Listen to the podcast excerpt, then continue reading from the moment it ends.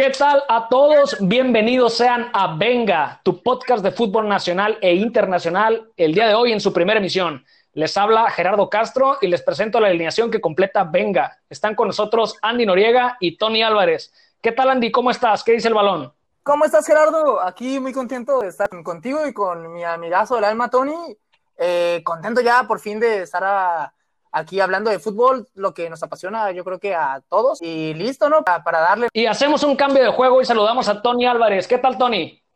¿Qué tal, Jera? ¿Qué tal, Andy? Un placer saltar a la cancha con ustedes dos en esta nueva opción para todos ustedes de información, comentario, análisis y de lo más importante del fútbol, sin duda alguna. Un placer estar con ustedes.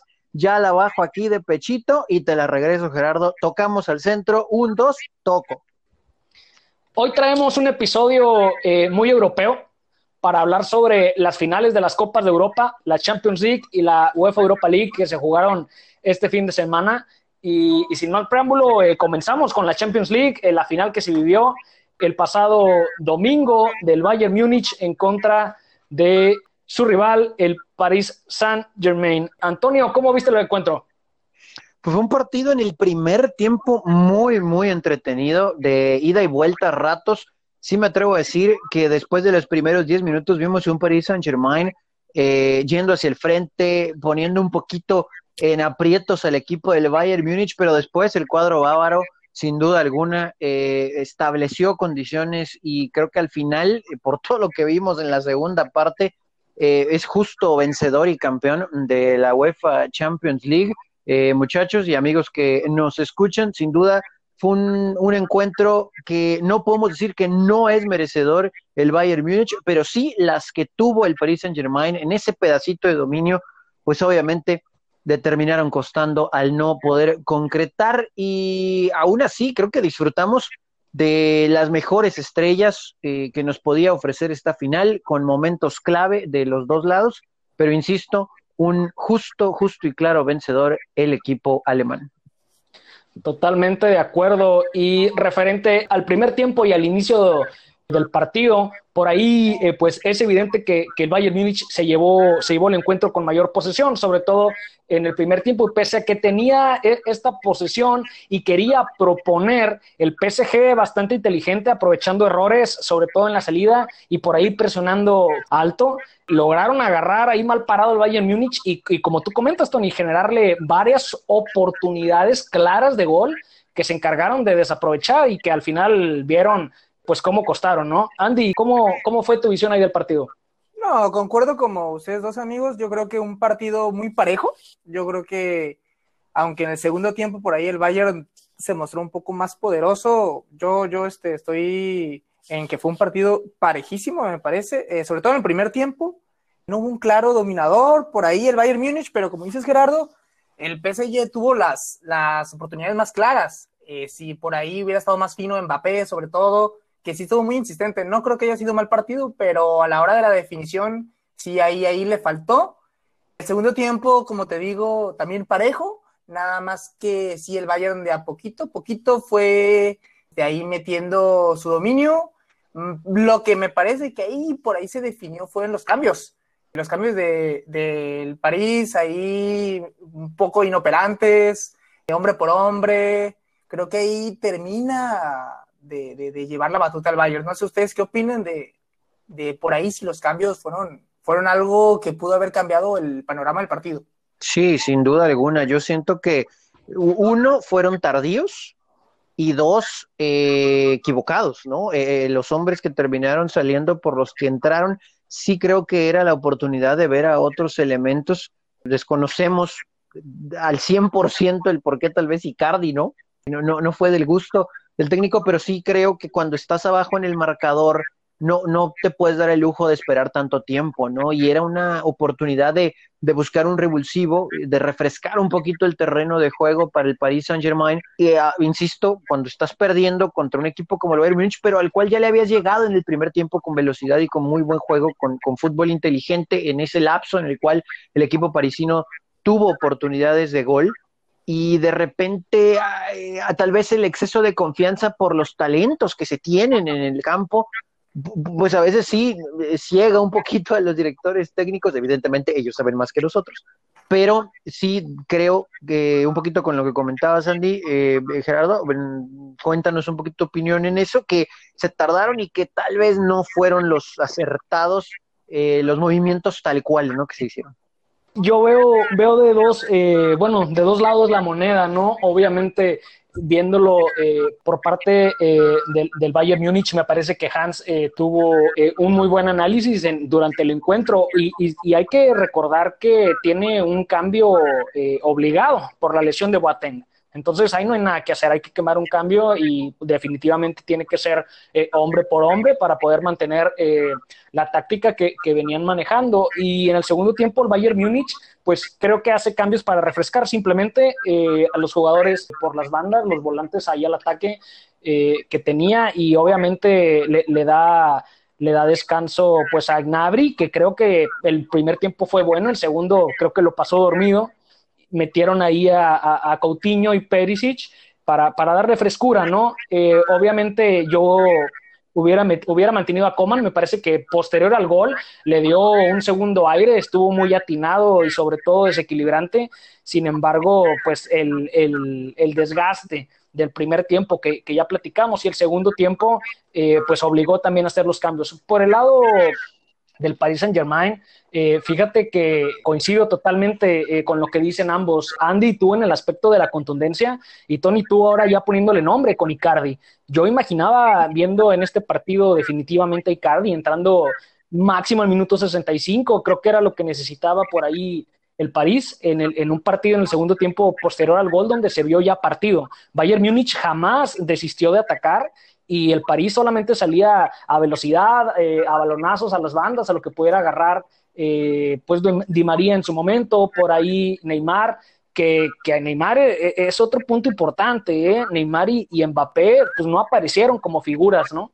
Creo que si, si veníamos hablando de un fracaso a lo largo de, de esta Champions League sobre el, Manchester City, me parece que lo del PSG e, es, todavía más grave, ¿no? Sí, a lo que hago hincapié en los cambios es porque en un, en un partido tan parejo es cuando se tiene que ver la mano del director técnico.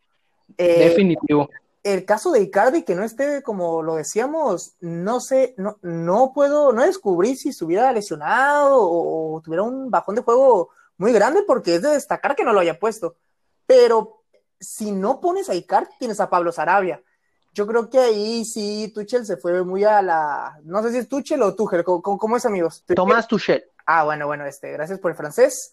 Como te digo, raro que no pusiera un Sarabia que tirara por ahí sacando un central, un lateral, un contención para poner este a otro centro delantero y creo que, le, creo que le beneficiaba, ¿no? Tener, tener ahí un 9 de área, de punta, recibiendo balones, dando balones a las bandas, a un Neymar, a un Mbappé, aprovechando ese desequilibrio, esa velocidad. Creo que era lo que le hubiera, lo que le hubiera venido eh, bien al encuentro, ¿no? Tener ahí un 9 respecto a lo de, de Icardi. Fíjate que en las semifinales previo a las semifinales, eh, por ahí donde eh, Mbappé entra después de la lesión y se ve un cambio ahí de ritmo en, el, en el, equipo, yo creo que con eso se queda el entrenador y decide pues blanquear a, Icardi en los últimos dos juegos, ¿no? Y los más importantes. Sí, sí, sí. Eh, para terminar, yo creo que ahí prácticamente Tuchel se, se dejó a, a, que los de arriba, Mbappé y Neymar, hicieran ahí por ahí una genialidad que casi le sale de Mbappé. Recordemos ahí una jugada controversial que, que parece que, que, no le dieron mucha bola, ni el árbitro, no sé, creo que ni al bar la mandaron, ¿no? Ahí ya casi al último, cuando Mbappé hizo ahí una especie de doble recorte, ahí terminan de darle un puntapié al tobillo y pudo haber sido penal. Pero independientemente de eso, prácticamente el París se dedicó los últimos 15 minutos a, ver qué hacía tanto Neymar o Mbappé, ahí a ver si te, te lo resolvían en una individualidad y pues al final termina ganando el Bayern. Eh, creo, que, creo que yo termino diciendo que los cambios fueron fundamentales en este partido.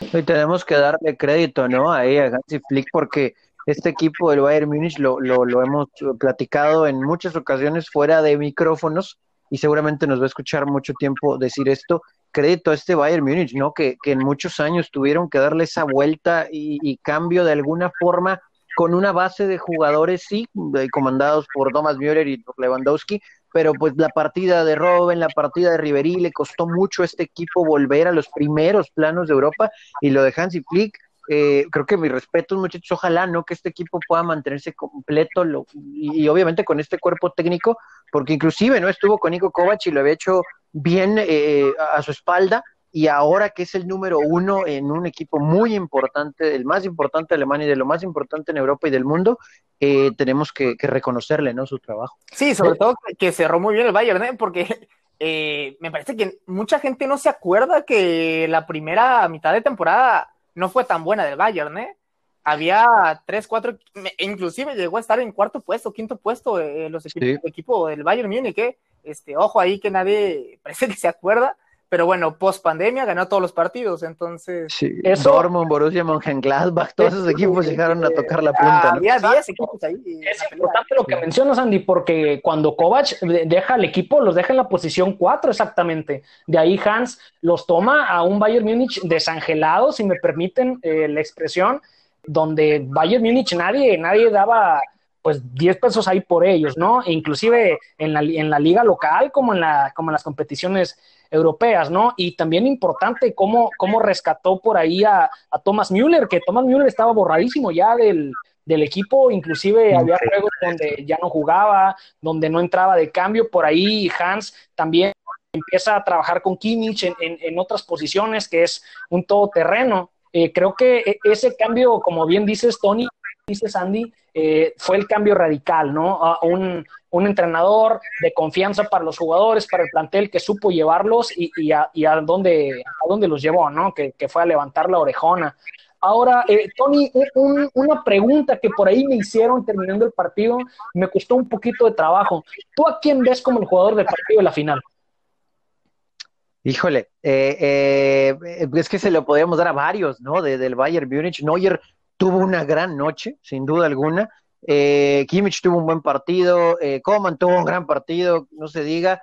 Eh, díjole, yo, yo se lo voy a dar al del gol porque lo metió, ¿no? Y a veces premiamos eh, o, tomamos eso como el criterio definitivo, pero creo que no podríamos cerrarle, ¿no? Si se lo damos a cualquier otro.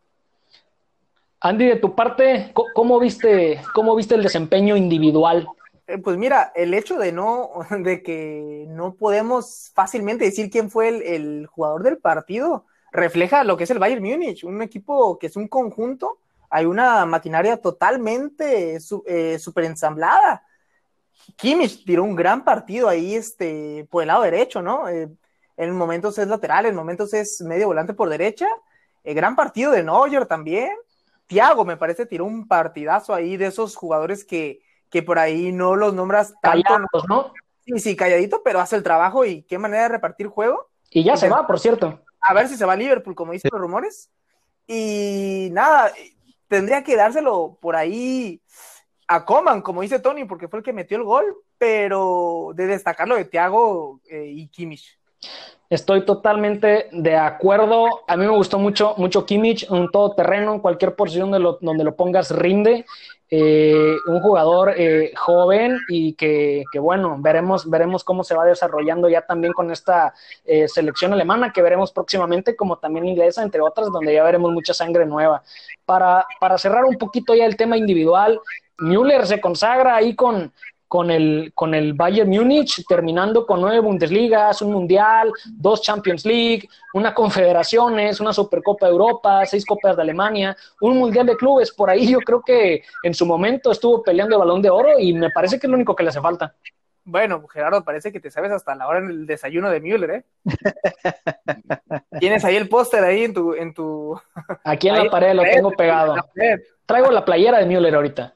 No, no, bueno, eh, interesante lo de Miller también, ¿no? Esos jugadores que parece que no le da mucho amor la gente, pero eh, yo me acuerdo que hubo una votación del balón de oro que el ex técnico de la selección mexicana, Juan Carlos Osorio, lo votó entre los tres, este, si no es que le dio el primer lugar a Müller, ¿eh? Es, ya nos había él dicho que, es un jugador que le encanta, y no hay mucha gente que, que lo valore como debería ser, me parece, ese jugador que, que es todo, todo este todo garra, ¿no? Pero que también técnicamente es muy bueno. no parece que luce como otros jugadores, ¿no? Como un Abri, un Coman, pero tener un Müller te facilita en demasía este, pues el ataque de tu equipo, ¿no? Totalmente. Tony Lewandowski termina por ahí con 15 goles, título de goleo, se lo lleva en la Pocal, en la Champions. ¿Alguna duda de que si hubiera un balón de oro sería para Lewandowski? No, no, no, no, para nada. Él tendría que serlo. Eh, todavía estamos consternados, ¿no? De que no haya premiación. Me parece que hay formas, ¿no? De, de llevarla a cabo. Lo hemos platicado hasta el cansancio nosotros en diferentes momentos y ahora se lo compartimos a todos los que están escuchando. Es increíble que no encuentren una forma de poder tener esta importante ceremonia de alguna u otra manera, tal vez hasta simbólica, pero sí tiene que reconocer al hombre que se llevaría el balón de oro y creo que no debería haber duda, mucho menos ahora con el título de Europa y con el triplete de su equipo, que debería ser Robert Lewandowski. Y te pregunto, Tony, si Cristiano o Messi hubieran tenido una mejor temporada y sus equipos hubieran llegado más lejos hasta el momento en el que se decidió la cancelación del balón de oro, ¿habrían cancelado el balón? ¿O es más que nada por el hecho de que ninguno de los dos iba a estar ahí? Eh, no iba tal vez tener tanto peso, no hubiera sido tan llamativo en cuanto a, importancia, rating y demás. No sé si, si ese hecho haya eh, cambiado un poco la decisión. ¿eh? Siempre pensando mal Andy, ¿eh? Siempre pensando mal Andy. Siempre pensando mal y, bueno, tiene, tiene un poco de sentido, ¿no? La realidad es que nunca lo sabremos y pues por ahí de venga le mandamos un balón, aunque sea de chocolate, a Lewandowski, ¿no? Para, para, para darle... Pues, Lewandowski o Lewandowski. Pero muchachos, yo sí quiero que, que ahora digo, hablamos del Bayern Múnich porque es el campeón y, y, obviamente tenemos que darle su reconocimiento, sin embargo, sí creo que hay que hablar también del Paris Saint Germain, ¿no? Y, y hay, hay, dos maneras de verlo. Un por fin acercamiento a, levantar la orejona, llegando a la final, que era lo que le faltaba a este equipo, dar ese siguiente paso, eh, pensando ¿no? en toda la inversión que se ha hecho con muchísimo dinero, con muchísimo talento en el terreno de juego, pero que creo, eh, quiero escuchar su, su opinión, y también invitamos a toda la gente que nos escucha que participe en nuestras redes sociales, arroba venga con 3AMX en las distintas redes sociales con este y otros temas, que e, este equipo del Paris Saint Germain va a ser distinto para la próxima temporada y yo creo que va a haber más ausencias para el 2021-2022. Creo que esta ventana de buscar un título de Champions League con este grupo, eh, así como estuvo abierta poco tiempo, creo que se va a cerrar más rápido. No, no sé cómo la ven, muchachos. Tony, creo que este era el momento del, del París y, qué lástima porque se queda, se queda a minutos de poderlo eh, conseguir. Eh, desafortunadamente y afortunadamente así es el fútbol, ¿no? Eh, en momentos premia a quien, a quien mejor lee el, el, juego y desafortunadamente creo que este partido otra cosa pudiera haber sido, y no quiero cargarle la mano, pero me parece por ahí que, como, como comentaba Andy en el análisis eh, al comienzo, por ahí, no, no, sé si pierde, pero al menos el entrenador del, del París sí es, es un factor importante sobre los cambios. Creo que tenían en la banca eh, cómo, cómo, mejorar y desafortunadamente para el próximo, para el próximo torneo que se va a jugar, eh, no veo el cuadro completo definitivamente, por ahí ya se habla que varios, varios jugadores podrían estar pues migrando a otros equipos y, y es importante ver ¿Con qué se queda? ¿Con, con qué se queda eh, Icardi después de no ser contemplado? ¿Cómo lo vas a tener? Neymar va a querer seguir participando. Mbappé sabemos que, que va a estar ahí al menos un año más por el precio de su carta y, el potencial que tiene. Sin embargo, un Di María que también resurgió de las cenizas, no sé cómo, pero lo vimos en sus mejores momentos. Y, y bueno, creo que Chopo Moting definitivamente no tiene, no tiene por ahora el nivel para compararlo con, un 9 como Icardi letal, ¿no? Pero sí considero por ahí que eh, el París tenía todo para ganarla y desafortunadamente no ha logrado, pero es importante mencionar que es lo más cerca que han estado en bastante, bastantes millones. Andy, ¿cómo ves tú? Porque, eh, digo, se va Tiago, Eh, Di María, bien decía Gerardo, pues irregular, con todo y su talento irregular, inconsistente, y no sabemos cuánto tiempo más va a estar ahí. Le damos un año más a Mbappé, yo creo que definitivamente se va y ahí podemos ir acomodando otras piezas. No sabemos cómo está Icardi, ya lo decía Gerardo, pues obviamente Cavani ya se va. Ese medio campo interesante, pero al mismo tiempo da la impresión de que le falta poquito talento. Antes Herrera tuvo un temporadón, pero no sé si sea la respuesta para eh, unir esas dos líneas, ¿no? La última y la primera del Paris Saint Germain. Paredes es un gran futbolista, pero creo que también está a un nivel abajo de los mejores mediocampistas del mundo sí da la impresión de que le falta el centavo para el peso y que solamente se va a ir desacompletando más conforme avancen las temporadas. Sí, Tony. Bueno, hacer hincapié que hablan, hablan de la próxima temporada. Ya es esta temporada. Ya la Liga 1 se, se jugó en la primera jornada, ¿eh? Tampoco es como de que en unos meses, o sea, es esta. Con el equipo que terminó esta final de Champions, prácticamente el 95% del cuadro es el que literalmente está empezando la próxima temporada. Eh, yo le veo las, las mismas posibilidades con las que empezó esta temporada en cuanto a la Champions League. La 19-20 veo igual a 20-21. ¿Por qué? Porque es el mismo cuadro, excepto que se va Thiago Silva, a menos que se fuera Neymar y Mbappé, los dos al mismo tiempo, yo sí le veo al París las mismas posibilidades. Ahora, el París no empezó entre los dos o tres favoritos a ganar la Champions. Y, Andy, ahorita que mencionas eso de le veo las mismas posibilidades, te pregunto, ¿tú veías llegar a la final París Saint Germain iniciando esta Champions League? No, no, eh, pues mira, estaba entre los cinco, seis o siete favoritos. Ahora, llegar a la final tampoco estaba, digamos, como proyectado tan fácilmente. Le ha ayudado un poco el caso de, del sorteo en primer lugar. Claro. Este eh, tanta encrucijada en cuanto a lo de la pandemia, que se juega un solo partido y demás.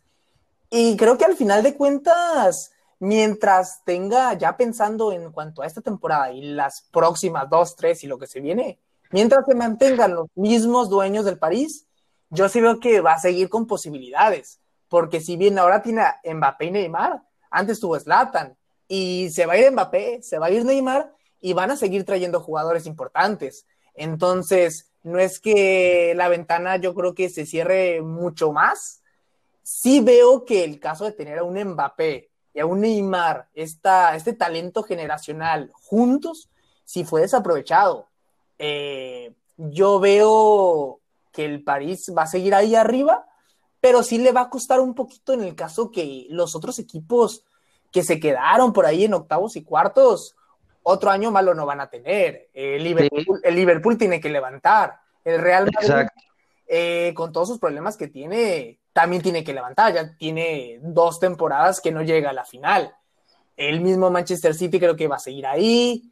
Eh, en fin, hay equipos, el Bayern Múnich, o sea, va a seguir en la contienda, pero, pero sí hay de destacar que hay otros equipos que, que también van a, van a competir al mismo nivel. El caso de, de equipos este, que emergentes como el, el caso de Leipzig, o este equipo como el Borussia Dortmund, que, que Calan y Sancho se quedan en el equipo, ¿no? Este, va a estar ahí, pero sí, sí va a estar un poco más, más difícil el hecho de llegar a la final. Es que sí, e, e, ese es el asunto, ¿no? Lo, lo acaban de decir, muchachos. O sea, creo que con este grupo la ventana está a punto de cerrarse, porque Liverpool, es, creo que por lo que le acabas de preguntar, Gera, a Andy, eh, ahí solito estamos contestando esta, esta pregunta también, ¿no? Eh, no podemos poner, creo, con todo y todo, no podemos poner arriba de, perdón, abajo del Paris Saint Germain a un Manchester City que todavía no llega a una semifinal. Aún así, el Liverpool tiene que estar ahí arriba, el Madrid tiene que estar ahí arriba, digo, Barcelona, pues es una incógnita enorme, ¿no? Todo lo que pasa ahí pero con lo que se ha armado Chelsea, a lo mejor tuviéramos que meterlo al menos en, ese grupo con el Paris Saint Germain. Obviamente el Bayern Munich va a volver a ser candidato, veremos qué tanto el Borussia Dortmund pudiera pelear, pero sí da la impresión de que este grupo, más allá de que puedan traer jugadores después, este grupo con Neymar, Mbappé, eh, Herrera, eh, mencionados a Chepo Motín, que seguramente va a tener eh, un rol mayor de mayor protagonismo el próximo año, que ya arrancó, como bien decía Andy, y yo creo, yo creo que este Paris Saint Germain sí la va a tener complicada, ¿no? Todavía más complicada en el próximo ciclo. Definitivamente, eh, Antonio, sobre todo sabemos que al París no le duele traer jugadores, no le duele contratar, no le duele traer figuras. El problema del París se encuentra en el conjunto que llegue a armar y creo que eh, el estilo de juego que, tenía ya, eh, bueno, que tiene, como bien dice Andy, este París y considerando eh, la condición de los equipos que, que bien mencionas, creo que era su momento, creo que era el momento donde el París por fin iba a lograr una Champions League y bueno, se les fue de las manos pero bueno, ya veremos, ya veremos las contrataciones, a ver si pueden redondear este, este gran plantel, porque hay que decirlo, es un muy buen plantel y lo veremos peleando definitivamente para la próxima edición. Sí, así como dices Gerardo, y que no se nos olvide también ahí que, se disputó la final de la Europa League. Parece, ¿no? Este, que, siempre, pues la Champions opaca lo que es la Europa y destacarlo el Sevilla, ¿no? Eh, eh, Sevilla Europa League, se debería llamar este campeonato. Que le cambien el nombre.